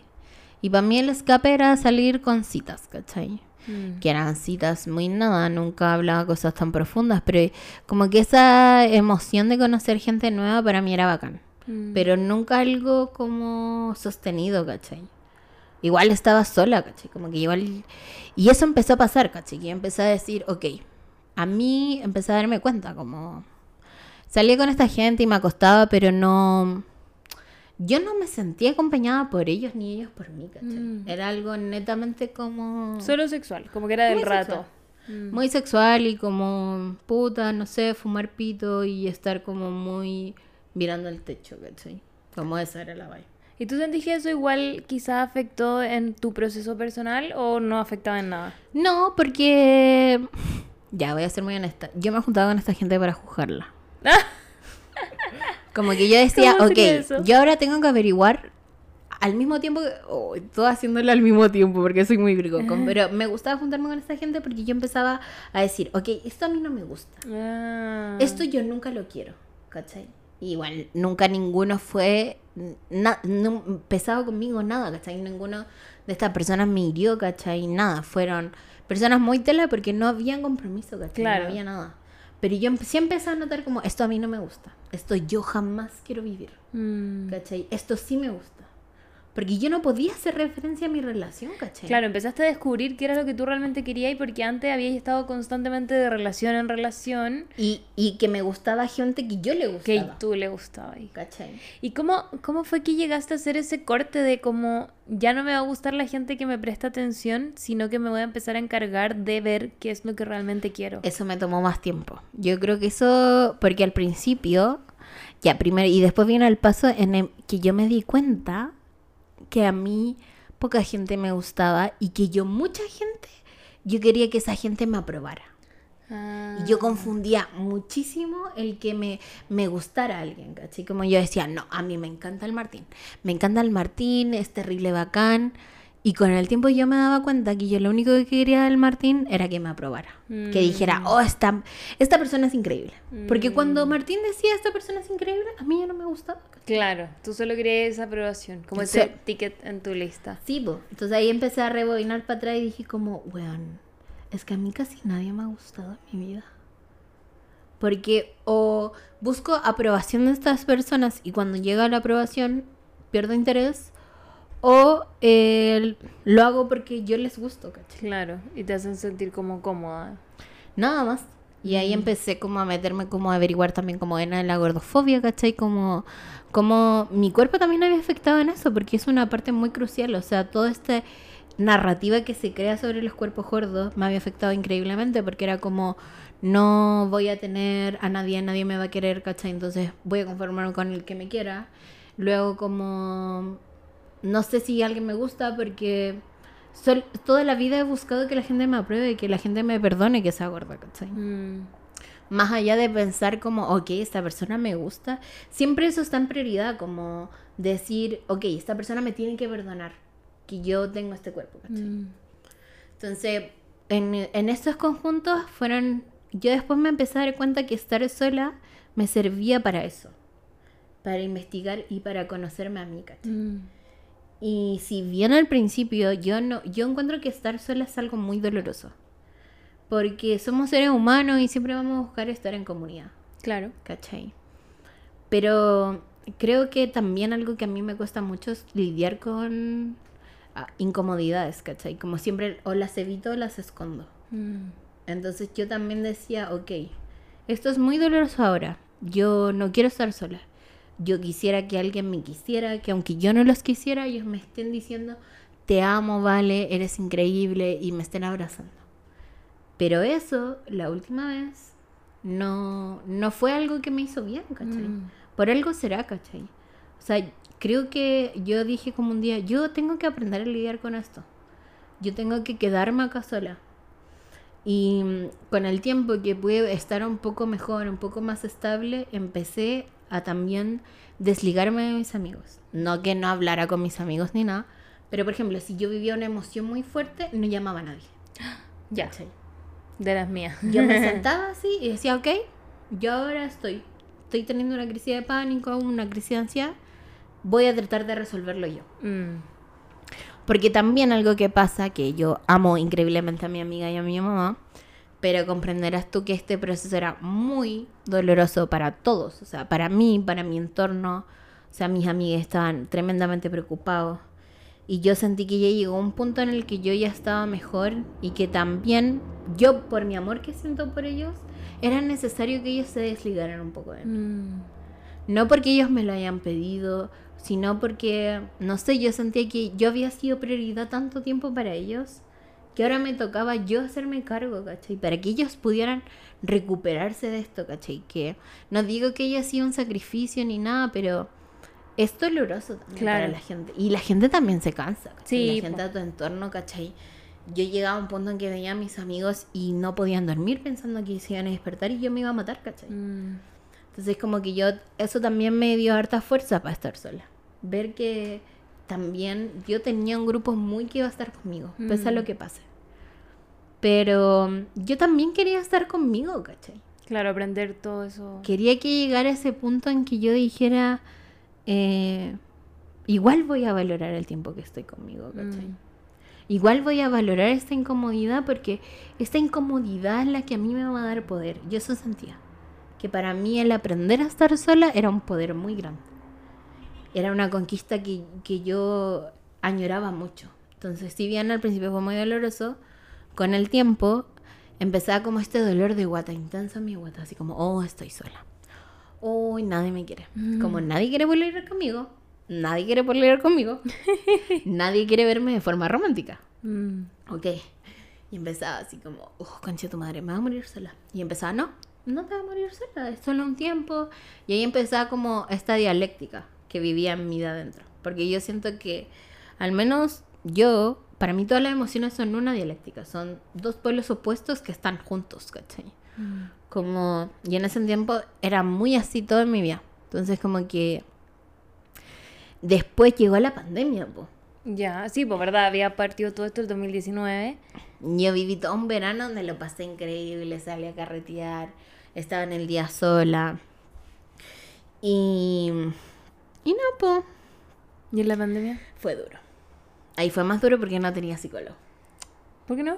Porque mi, yo estaba como en el GES, ¿cachai? Y es como el, el psicólogo público, Sí. entonces ellos no tenían Zoom. Entonces yo estuve tres meses sin terapia. ¿No les pusieron Zoom No. o los conchos de su madre? Lo más necesario en una pandemia era la salud mental. No, sí, imagínate, yo en pandemia no había pasado ni un año de lo que me había pasado y estaba sola, porque ni siquiera mis amigas podía llamar, o sea, claro, las podía llamar Claro, y todo, pero pero las no iban a estar ahí, caché, conmigo. Mm, Y ahí fue como yo creo que mi graduación. mm. Y ahí fue horrible, fue horrible, lloraba así a mares, a mares, a mares, a mares, a mares. A mares, porque también yo ya no quería hablar con mi mamá, porque mi mamá, o sea, después de esto igual ella quedó emocionalmente súper mal, ¿cachai? Claro. Toda mi familia quedó muy mal, porque es súper duro ver un... O sea, yo siempre, hasta ese momento, sentía el feminismo, amo el feminismo, ¿cachai? Pero Y como todo esto de amiga date cuenta, pero después de la amiga date cuenta es una weá tan brutal. Es casi tan brutal como estar ahí, ¿cachai? Mm. Porque no estás ahí y las pesadillas y no duermes y llevas tres meses durmiendo tres horas por día, ¿cachai? Mm. Yo dejé de comer, o sea, yo bajé 15 kilos en un mes, ¿cachai? Mm. No comía nada, nada, nada, nada, nada, nada. Nada, nada, nada. Entonces como que ahí empecé como a estar sola y en el fondo sé que no, no quizás no es como el mejor consejo, pero creo que lo que a mí me sirvió mucho fue enfrentarlo, ¿cachai? Mm. Como estar ahí con esa incomodidad y hablar con esa incomodidad, ¿cachai? Como, ¿por qué estoy tan incómoda, ¿cachai? Ok, y obviamente empezaban todos estos pensamientos como, nadie me va a querer nunca. Ok, no, no es verdad, ¿cachai? Es que ahí, ahí esa, esa dualidad es tan difícil, como Sí. cuando uno empieza a pensar, no, es que entonces me voy a quedar sola, es que quizá me debía haber quedado en ese lugar que me hacía mucho daño, pero al menos no estaba sola, etcétera. Sí, por eso a mí, muy Queen Virgo, me sirvió mucho investigar, ¿cachai? Ya. Como, ¿qué pasa cuando la gente se siente muy sola? Mm. ¿Por qué la gente le tiene tanto miedo a estar sola como en general? ¿Por qué como seres humanos no da- nos da tanto miedo? Y empecé mucho a preguntarme, ok Valentina, ¿cuáles son tus heridas que están haciendo este pánico? Porque claro, o sea, universalmente no queremos estar solos, pero sí siento que cada persona en particular tiene ciertas experiencias que empujan mucho más eso. Claro. ¿Cachai? Entonces ahí empecé a darme cuenta de todo, como mi cuerpo, ¿cachai? Em, principalmente era eso. Yo creo que una gran presión fue mi cuerpo, como el lidiar con esto de... Tengo que tener pololo, alguien tiene que quererme. Era como... Y ahí en la pandemia, bueno, empecé a hacer muchos hobbies, ¿cachai? Y empecé a como a tener una rutina que fuera conmigo misma, ¿cachai? Ya. ¿Qué hacía ahí, por ejemplo? Pintaba, pinté mucho, mucho, mucho, mucho. Empecé a tocar instrumentos, ¿Qué tocaba ahí? el teclado, Ah. me hacía autorretratos. Dejé de leer un tiempo, de hecho llevo harto tiempo sin leer. Leo como cosas muy puntuales. Pero mm, eso, se- me senté con la incomodidad. Es que yo creo que eso es lo que hay que hacer al final, como si vivimos eh, evadiendo las incomodidades, nunca vamos a crecer.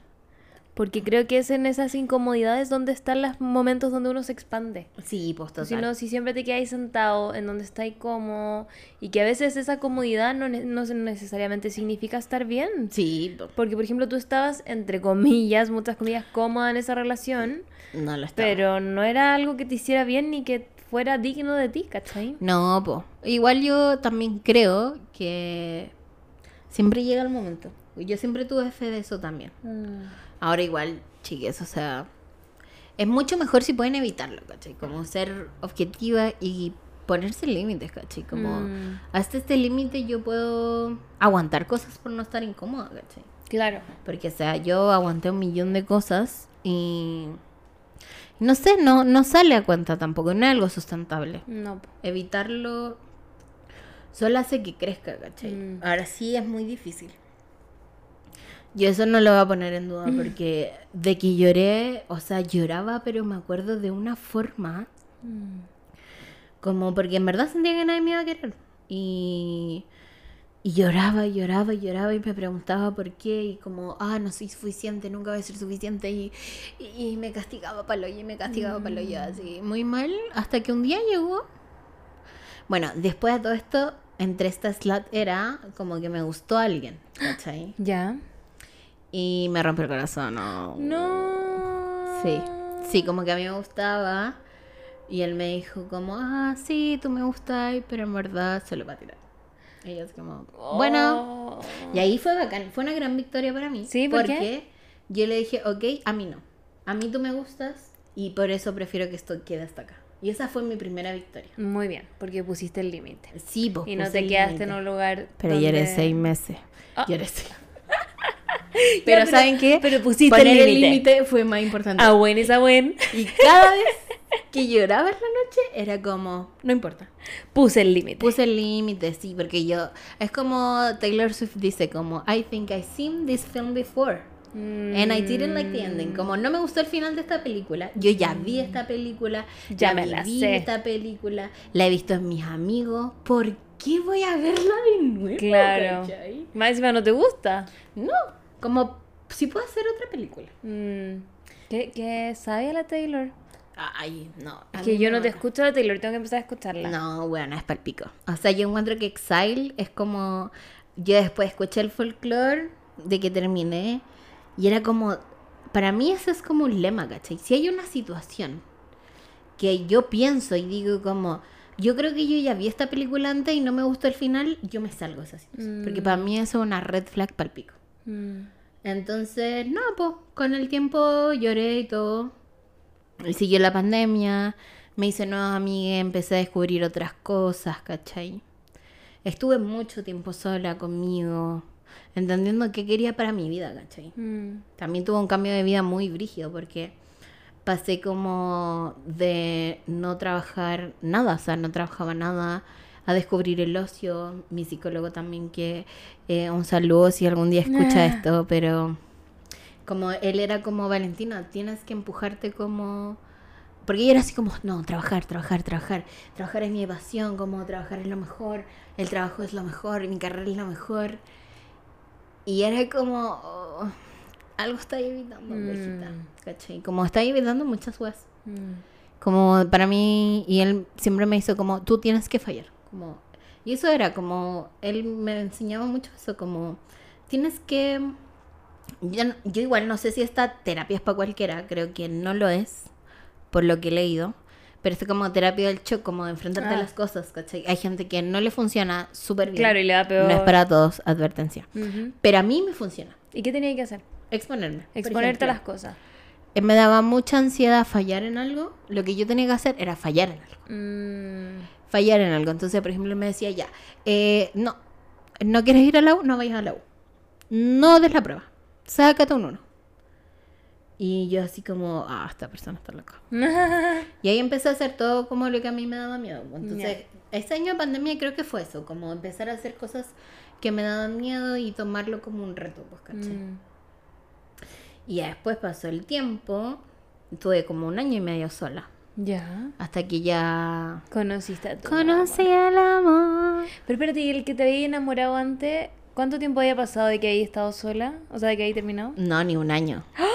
No, ni un año. Muy. Pero yo creo que esa, pero esa persona me pegó fuerte porque te juro que fue la primera persona, yo creo que en mi vida me gustó, en serio. Después del fuckboy. Después, sí, que igual obviamente no le cuento tanto porque tenía 14 era años. Chica. Pero cuando...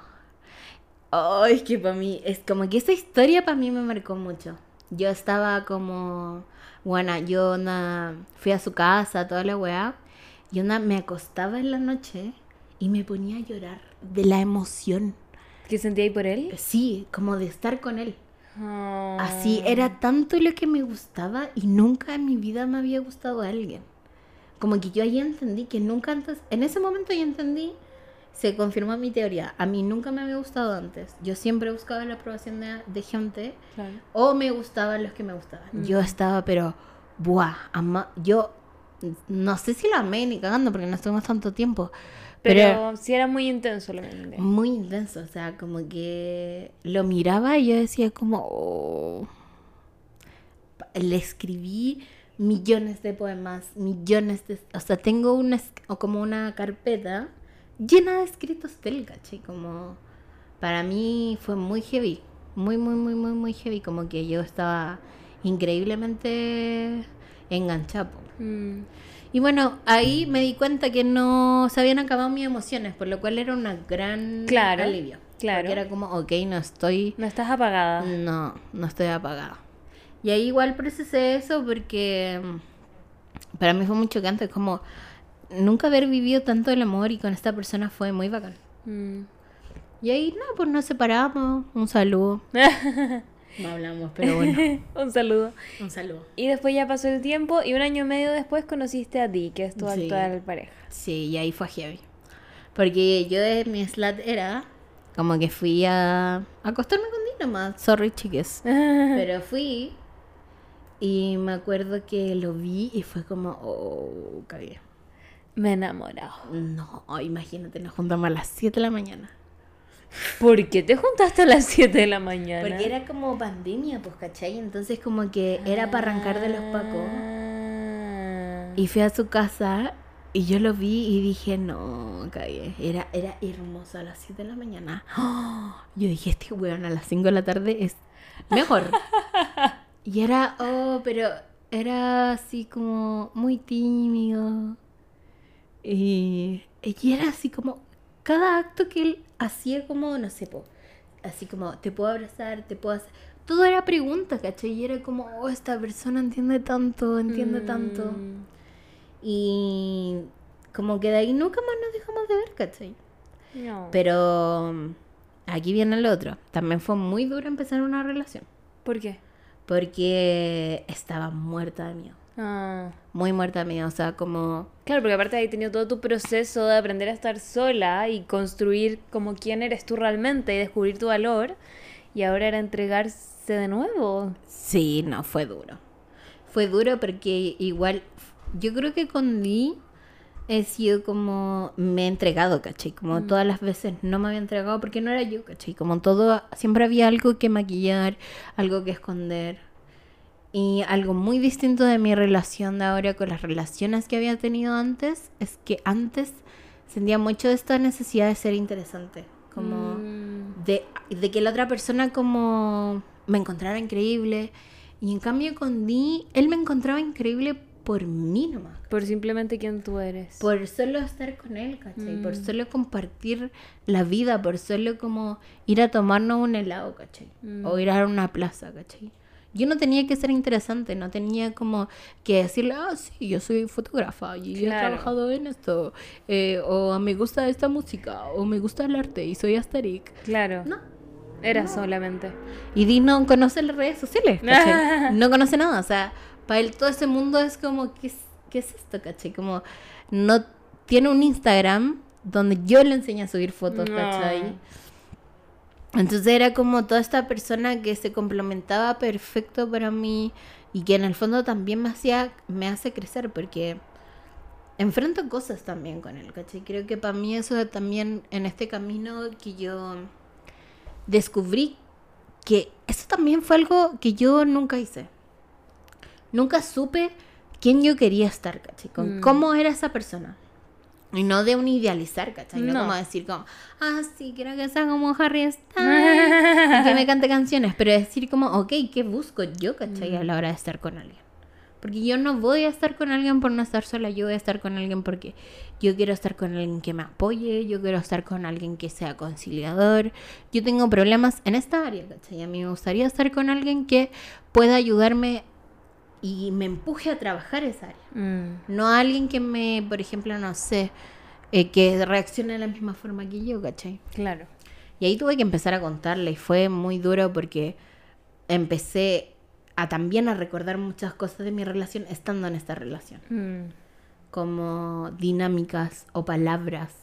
O hay algo muy propio del trauma como los detonantes. Tenía muchos detonantes. O sea, nuestros primeros meses de relación fueron muy difíciles porque yo tenía muchos detonantes Mm. ante cualquier cosa, ante decir algo, ¿cachai? O que me tocaran, por ejemplo, algo muy paradójico que yo me acostaba con cualquiera, pero a la hora de estar con alguien, Hemos, claro, como afectivamente. era muy difícil para mí, ¿cachai? Mm. Era muy difícil que alguien que yo amaba me tocara, ¿cachai? Mm. Yo prefería cien mil veces a alguien que no me amara que me tocara, ¿cachai? Entonces como que él ahí estuvo, ¿cachai? Y nunca Mm. como... Nunca entendiendo como, oh, la buena huevía, ¿cachai? Ya. Sino como entendiendo el dolor que yo estaba experimentando, ¿cachai? Y respetándolo. Y respetándolo pal hoyo, o sea, como un respeto infinito, ¿cachai? Como que él es la persona que... Y jamás cuestionándolo tampoco, ¿cachai? Mm. Ay, ¿por qué? Como... No. Era como, vale, tranquila. Todo está bien, ¿cachai? Mm. Me acuerdo que la primera vez que sentí como una emoción muy fuerte, él me dijo como... Vale, lo podemos hablar, ¿cachai? Mm. Está bien, puedes decírmelo. Mm. No hay ningún problema, ¿cachai? Yo no te voy a juzgar ni te voy a posicionar en nada, ¿cachai? Es nomás. Y ahí empezamos, como muy de a poco y muy orgánicamente, como nunca había vivido una relación donde no estuviera planeando. ¿Qué hacer? Mm. Solo pasaba y, y hablábamos y estábamos juntos y fue, fue increíble. Hasta el día de hoy es bacán, o sea, ahora yo vivo con Dipo. Claro. Ahora vivimos juntos y todo. Y es demasiado bacán, como. Es como realmente un compañero donde yo puedo contar, ¿cachai? Mm. Y no, no porque yo le guste, ¿cachai? O no porque quiera algo de mí, que también me pasó caleta. O sea, hay mucha gente que también quería salir conmigo por interés, ¿cachai? Claro. Como, no es que yo sea la persona más famosa del mundo, pero la gente no se cree que porque yo trabajo en ciertos lugares como que tengo cierto poder y es como, bueno, no, ¿cachai? No tengo. Te, te cuento, ¿cachai? Como no tengo poder, ¿cachai? Y yo tampoco me relaciono con esos espacios de esa forma también, Mm. ¿cachai? Entonces, no, pues como que entendí que era mejor estar sola, que era, sí era doloroso. Y también creo, por ejemplo, ahora lo veo, eh, por ejemplo, ahora volví a terapia de nuevo. Ujú.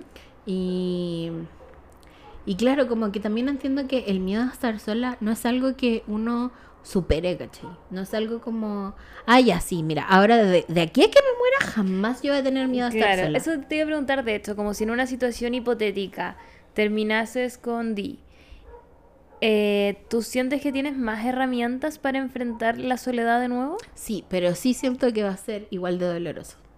Mm, Ya. Si bien tengo más la capacidad de decir como, ok, yo sé que voy a poder con esto, el dolor no siento que va a ser menos doloroso. Mm. Igual siento que el dolor en general es algo que siempre intentamos evitar, pero no tiene nada de malo que exista.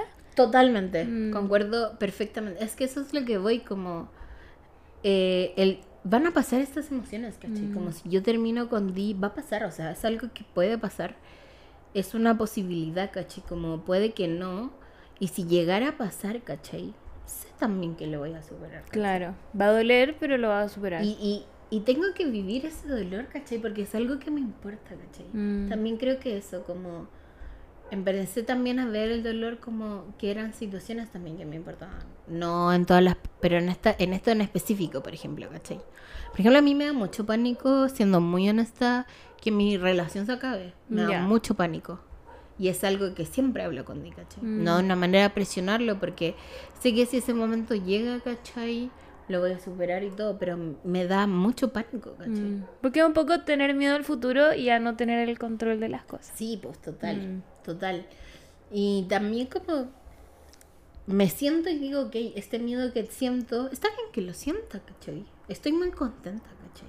Mm. Estoy muy feliz, estoy muy cómoda.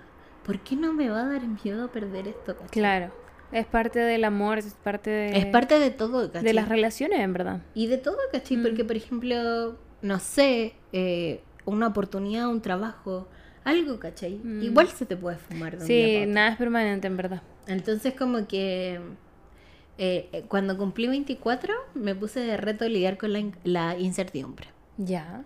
Entonces eso, como que eso también me ayudó caleta, como más allá del miedo a estar sola, creo que es lo que más me incomoda es la incertidumbre, Mm. como la incertidumbre y no tener el control de las cosas, por eso soy muy alguien muy ansiosa. Entonces después dije como que y la incertidumbre es como la muerte es lo único seguro en mi vida. Claro. Lo único seguro porque no tengo posibilidad de control. Y si me duele, y si lloro, y si grito, ¿cachai? Está bien, Claro. ¿cachai? Porque, porque no sé, no, no puedo empujarme, por ejemplo, a estar en una relación.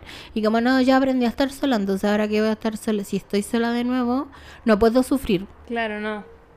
No funciona así, ¿cachai? Mm. Ahora, claro, lo entiendo de mejor manera y lo comprendo de mejor manera, pero aún así me duele y me dolería increíblemente. Y, y está bien también. Y está bien también. Pero tendrías las herramientas como para. Totalmente, Claro. totalmente. Es que eso también pasa como, ok, ya sentí esto una vez. Obviamente que va a llegar un día en que no me va a doler. Y eso también, o eso me acuerdo que algo que pensaba mucho cuando estaba en el duelo era eso. Esta emoción que siento ahora va a llegar un día, una mañana en que yo me voy a despertar y yo no la voy a sentir. ¿Cachai? Como yo no me va a dar pena haber dejado a esta persona. Mm. No me va a dar pena no haber tenido esta relación, ¿cachai? Y eso a mí me daba mucha fortaleza. Porque cuando, cuando llegó ese momento que llega, siempre llega, ¿cachai? Pero no te volvía más impaciente, porque a mí me ha pasado que me han dicho eso, como esto ya va a pasar, ¿cachai? En algún momento ya va a pasar y ya no te vas a sentir así. Y es como, ¡ay, quiero que llegue ese momento! Totalmente. es que esa es la dialéctica. Mm. Pero también siempre me calmaba el hecho que yo sabía que un día me iba a pasar, ¿cachai? Mm, Y siempre trato de celebrar esos días. mm. Por ejemplo, el primer día que descubrí que ya no me incomodaba estar sola, lo celebré, ¿cachai? Eh, y eso, ¿cachai? Es que eso es como siempre una, una dialéctica, pero eh, trataba siempre eso de pensar, esto es un día menos hasta que yo sienta que esto no me va a doler. Y no va a doler y va a llegar ese día en que no duela. También escribo mucho, yo escribo demasiado. Y soy muy exagerada en mis escritos. Como por ejemplo, increíblemente exagerada, creo que eso también me ayuda mucho. Mm. Como, este es el peor dolor que he sentido en mi vida, nunca me voy a recuperar de esto. Como sacarlo todo, incluso si es ridículo. ¿Cachai? Yo tengo, por ejemplo, uno de mis. eh, tengo como mi grupo más íntimo, donde yo sí me permito ser increíblemente ridícula. Como decir, yo me voy a morir, como, esta, como ese tipo de weas, porque estoy muy exagerada también, ¿cachai? Y para mí no es algo malo. Para No. mí es como. Es vivir intensamente nomás. Entonces como que escribir me ayudó mucho, mucho, mucho. Cuando terminé como con, como que puse el límite con este niño que me había gustado mucho, me acuerdo que le escribí así como, eh, escribí como un escrito antes de entrar al psicólogo. ¿Ya? Y así como le dije, oh, eh, era como un escrito que decía, como estoy a punto de entrar al psicólogo y están sonando como nuestras canciones, como... Y es primera vez que le voy a hablar de ti, ¿cachai? Y como mi psicólogo va a ser el curandero que va a quitarme este último llanto de ti. Mm. Como, y ese tipo de cosas, leer poesía también. No, yo soy muy sádica, pero me encantaba leer Pizarnik. Pizarnik es, yo creo que es de la weá más triste que han escrito en la vida. Onda, por favor, no lo leáis nunca. pero yo llegaba a mi casa y tenía eh, el compilado de los diarios, que es gigante. Y es, onda, cada página es más triste que la otra. Pero es una weá muy triste, muy, muy, muy triste. Mm. Y yo aleatoriamente leía algo, ¿cachai? Porque es gigante. Entonces era como, me voy a morir, nunca voy a encontrar el amor. Era así, horrible. Entonces eso me hacía sentir mejor, por alguna forma. Y como cuando no escucháis canciones tristes cuando estáis triste para sentirte mejor. Imagínate, me encanta. Yo lo- el- la época que estuve sola, mi disco obvio que fue el melodrama de Lord, onda lo escuchaba día y noche. Y Rider in the Dark cuando decía como como obvio que te voy a arrepentir algún día de haber besado a una escritora en la oscuridad. Y así, caché, como eso intensamente me ayuda a mí increíble. Mm. Como a sacar, a sacar. Bueno, y hacer arte, que nunca muestro porque... Pero siempre hago arte, ¿cachai? Siempre hago fanzines, siempre hago... eh, me saco fotos, saco fotos y hago escritos y lo mezclo todo y no se lo muestro a nadie. Yo creo que el arte es una gran forma de sacar lo que uno tiene adentro y Sí. expresarlo de alguna manera. Sí, pues. Yo después llegué a la conclusión que yo nunca elegí la foto porque me gustaba la foto. Como yo hago arte o hago esas cosas que no le muestro a nadie, ni siquiera a mi amiga, porque es mi forma de sacar mi rabia, ¿cachai? De sacar mi dolor, de sacar mis emociones. Y sin que nadie me juzgue y pensar, por ejemplo, mi título, o sea, es una oda a la pena, ¿cachai? Mm. Es una oda a la vulnerabilidad. Y solo lo hice para sobrevivir, ¿cachai? Lo hice en toda la U, en esta relación de mierda. Hice este proyecto que hablaba de eso, ¿cachai? Mm. Como que no, no puedo hacer arte si no tiene que ver conmigo. Porque no entiendo la función. Eh, obviamente, no quiero decir nada, pero el arte tiene múltiples funciones y múltiples enfoques, ¿cachai? Pero para mí, el arte es eso. El arte es mi arma de sobrevivir a la vida, ¿cachai? Como, ok, voy a hacer esto, lo voy a plasmar acá. Y así voy a procesar mi emoción. Mm. Eso y estudiar e investigar. Y Mm. así soné, po. Y así sanaste.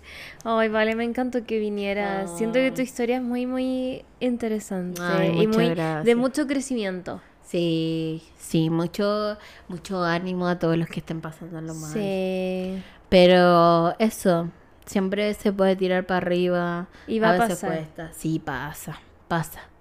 Pasa, pasa. Y uno tiene que... Eso. Yo creo que también es muy importante como eso, ver que uno no, no culpabilizarse, pero poner ojo piojo, ¿cachai? Como decir. Poner límites. Siempre, siempre. Y no, no caer en el clavo saca otro clavo, porque siento que eso a veces Ay, uno termina equivocándose tanto. No, no, no. Yo por eso nunca quise relacionarme afectivamente con nadie. Porque era como... no sé, yo igual soy una persona que separa mucho las cosas. No soy alguien que tiene. Ahora sí tengo un sexo mucho más íntimo, pero en ese entonces para mí el sexo era como ah, un trámite. Cualquier cosa, claro. Y está súper bien. O sea, me encanta eso, eso que también puede ser el sexo, ¿cachai? Pero. También. Pero eso, creo que emocionalmente meterme en una relación hubiese sido, pero la, la peor, lo Mm. peor, lo peor. La prioridad. Así que no lo hagan. No lo hagan, chiques. Oye, vale, muchas gracias. ¿Quieres Muchas decirnos tus gracias. redes sociales? Ay, para que Ah, ya. sigan. Les voy a decir mis redes sociales. Valentina Bird con B larga y RD como de pajarito. De pajarito. Yo pensaba que ese era tu apellido. Ah, me encanta que todos piensan eso. Te tengo anotada como Valentina Bird en, Me encanta. en mi celular. Me encanta porque realmente es mi nickname adolescente que se ¿Y quedó por por, qué te lo siempre. pusiste? Por la canción Blackbird de los Beatles. Ah. Que siento que es muy mi canción también, como Blackbird singing in the dead of night. Y esa, entonces no me podía poner Valentina Black. Y Valentina Blackbird era muy largo, entonces dije como Valentina Bird no. En verdad, un buen nombre. Sí, lo elegí con nombre. 15 años, cuando todo esto empezó. Mira, qué poético. Poético, chicos. Así que eso. Ya, gracias, Vale, por Ay, venir. muchas gracias por invitarme. Y ahí te invitaré más adelante a hablar de otra cosa, por supuesto. Ah, puede ser. Me encanta. Ya, bacán. besitos. Chao. Chao.